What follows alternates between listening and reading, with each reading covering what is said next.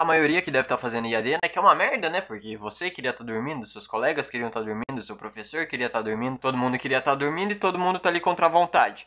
É exatamente igual transar comigo. Eu tive uma professora que ela entrou numa aula de informática para aprender a dar aula online pra gente. Olha essa vontade de dar aula, esse empenho, esse esforço essa vontade de foder com meu sono. E essa professora, por algum motivo, numa terça-feira, nove e meia da noite, ligou para mim para falar sobre minhas notas e começou a falar sobre a vida triste dela. Só que ela tem 68 anos, então, tipo assim, ela tem muita vida. O diário dela era feito em papiro, ela era com picha de Jesus, entendeu? Sabe o pessoal que escreveu a Bíblia? Exatamente, ela deu aula, né? Até porque professora de português, né? Ela inventou o português também, pra ela é fácil. Mas enfim, eu gosto bastante dessa professora, né? Porque ela me passou de ano. Eu acho que o EAD não deveria ser ensino à distância, devia ser eu acabei dormindo. A sigla certa deveria ser NFE.